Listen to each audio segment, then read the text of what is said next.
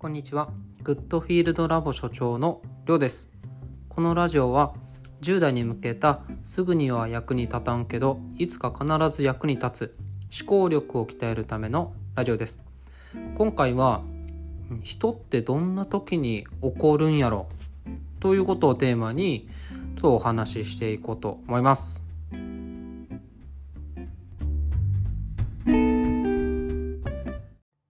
学び場ラジオ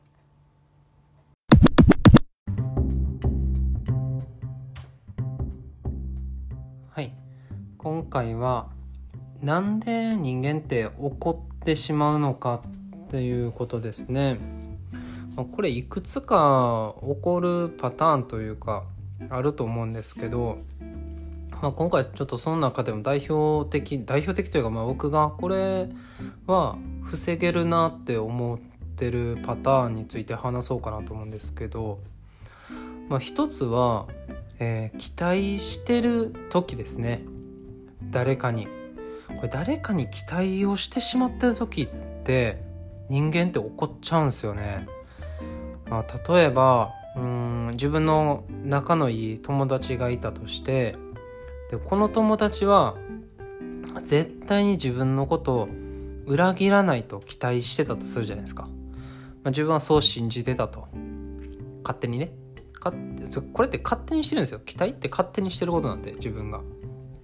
自分が勝手にそう期待してたと。仲がいいしこの子だけは絶対にあの自分の味方でいてくれてるだろうと。どんな時でもそうしてくれるだろうとこう期待してたけれども、えーそうならなかった時はめっちゃ怒るじゃないですか。きっと。きっとめっちゃ怒るんですよ。まあ怒るか、うん、まあめっちゃ悲しいかまあどっちかかもしれないですけどこのパターンこの場合はね。けどまあそんな形でこう期待を裏切られた時ってめちゃくちゃやっぱ怒っちゃうんですよね。うん。だからうん、そういう時にならないようにしておくっていうことはすごく自分の心を平穏に保つっていう意味では大切だなって僕は思ってるんですよ。だからこの期待するっていうのはねまあ本当に例えば学校の先生とかでもえっ、と、まあ、この自分の生徒たちは悪いことしないだろうとか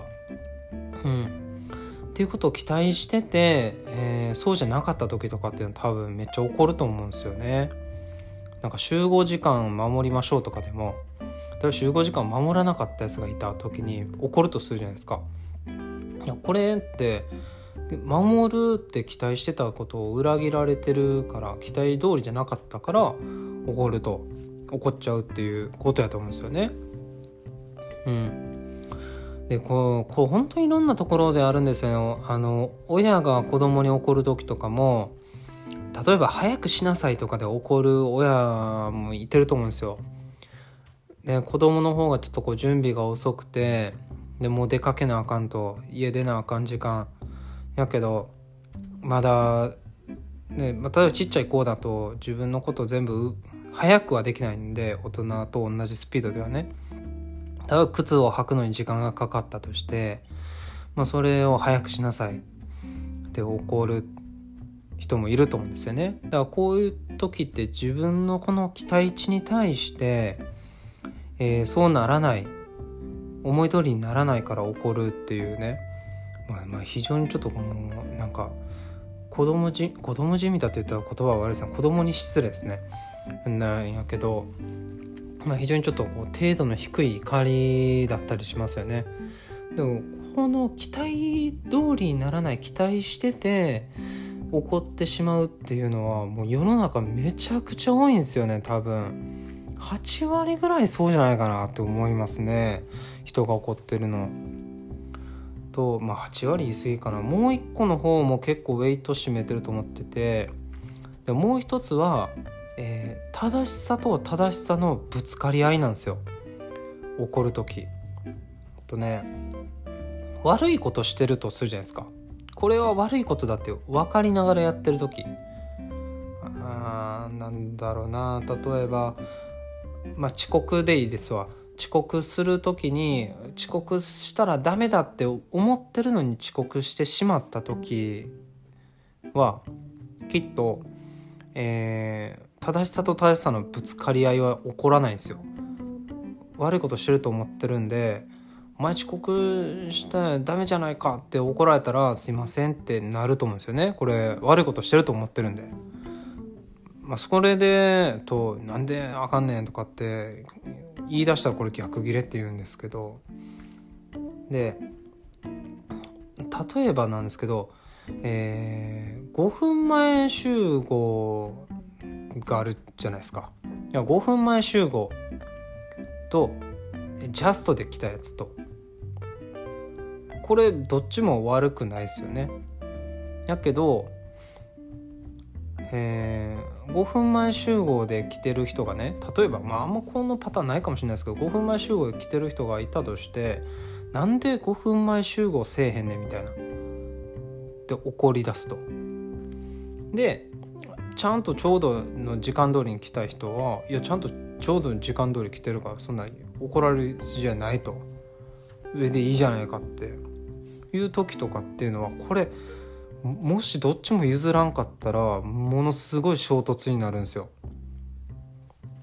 どっちも自分が正しいと思ってるんで。この時はね本当にねと大変なバトルになりますね。どっちも怒りが爆発すると思います。まあ、なんかそういうことたくさんあるんですよね。えー、例えば、まあ学まあ教えー、教育方針でもいいですし練習の仕方とかでもいいんですけど、うん、で僕ブラスバンドやってたんで楽器アルトサックスやってたんですけどアルトサックスの練習方法で例えばですけどね自分がこれは正しい練習方法だと思ってやっててでもう一人の人が「いやそれよりこっちの方がいい練習やで」みたいな。でも使える時間って一緒じゃないですか。まあ30分の練習やとしてこの30分間で A のパターンの練習するか B のパターンの練習するか、うん、具体的に例えばロングトーンの練習するかロングトーンって、えー、ドレミーってこうずっと一つの音長く吹くような練習なんですけどでもこのロングトーンの練習をするかそれとも「ドリワソラジャナってこう早くね指使いのこの流れるように吹けるような練習をするか。これ別にどっちやってもいいですしどっちも必要な練習なんですけどなんか30分のこの限られた時間で、えっと、練習しようってなった時にいやこっちの方がいいでしょう。いや今はこの練習するべきでしょみたいな。っていうバトルが起きた時とかはこれ正しさと正しさのぶつかり合いになるんでどっちが間違ってるとかないからまあえらいことになるんですよね。うん、たとまあそんなたたくさんあるんですよねお好み焼きに例えばですけどマヨネーズかける派とかけない派とかいたらもうでもどっちかしか選べないみたいなのになったら結構バトルになると思いますねこれは関西人やったら。ねご飯あのお好み焼きとご飯一緒に食べる派と食べない派とかもでこれどっちもどっちでもいいんですけどもうもし強制されだしたらこれがえらいバトルになると思うんですよね。でもうこの正しさ正しさのぶつかり合いってやっぱ何で起きんのかっていうとうんその勘違いしちゃってると思うんですよ。正しさって常に常にですよ常に正しさって自分にとっての正しさでしかないっていうことをやっぱこれ肝に銘じとかなあかんなって思うんですよね。これ正しさがえっと万物共有共通だと思っちゃうとこの正しさ対正しさのぶつかり合いですごい大変なのになるんですよね。悪いと思ってる人はね怒られた時にはすいませんってなるんですけど正しいと思ってる人は怒られた時になんでそんなこと言われながらこっちの方が合ってるわってなっちゃうんでこれはね結構いろんなところで今本当に起きてると思っててでその正しさが自分だけのものではなくてもう世間一般全部この正しさが通用するんだでこの正しさを理解してないやつは間違ってるんだってこう思い込んでしまうとやっぱこれ怒りにつながっちゃいますよね。怒っちゃうんですよね。だこれねまあだから1個目の期待っていう部分にもつながってくるんですけどだってね自分のこの正しさをみんなが理解してくれるって期待してたりとかこの正しさこそが100%全体唯一無二正しいことなんだっていう期待とかねまあそれが、そうじゃないんで結局怒りにつながってしまうと思うんですよ。まあこれはね本当にいろんなところで起きてるのでで、ね、これに引っかかってしまうとあのすごくもったいないなって時間を無駄にしてしまいますし、えー、やっぱ心がね怒りとかそういうものに湧き起こってくる感情っていうのは別にそれはそれでいいと思うんですけどそこにね全部奪われてしまうとあのー、すごく全部持っていかれてしまうんで頭の考えることとかそのふつふつと怒りが湧いてきた時ってもうじっとしてられなかったりとかするじゃないですか。ーってムカつくってなってなんかこう集中できなくなったりとかね他のことをやろうとしても楽しいこと本来であれば楽しいはずなのに怒りの感情が湧き起こってるがためにね楽しくなかったりとかでこれが周りの人にも伝わっちゃうから周りの人まで楽しくなかったりとかするんでいろいろこれもったいないと思うんですよね。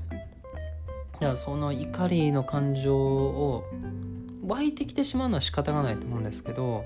でも無駄に沸かせる必要もないと思うので無駄に沸かせないようにするためにはやっぱりね僕は、えー、他人に期待しない、まあ、他のものに期待しないっていうことと自分の正しさって自分にしか通用しないんだって肝に銘じておくっていう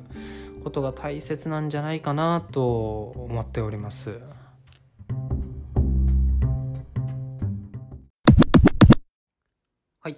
ということでですね、怒りについてちょっと話してみました。まあ皆さんもね、どんな時に自分って怒るのかなっていうことをちょっとね、考えてみるきっかけにしてもらえたらなと思います。それではまたお会いしましょう。えー、お聴きいただきありがとうございました。さよなら。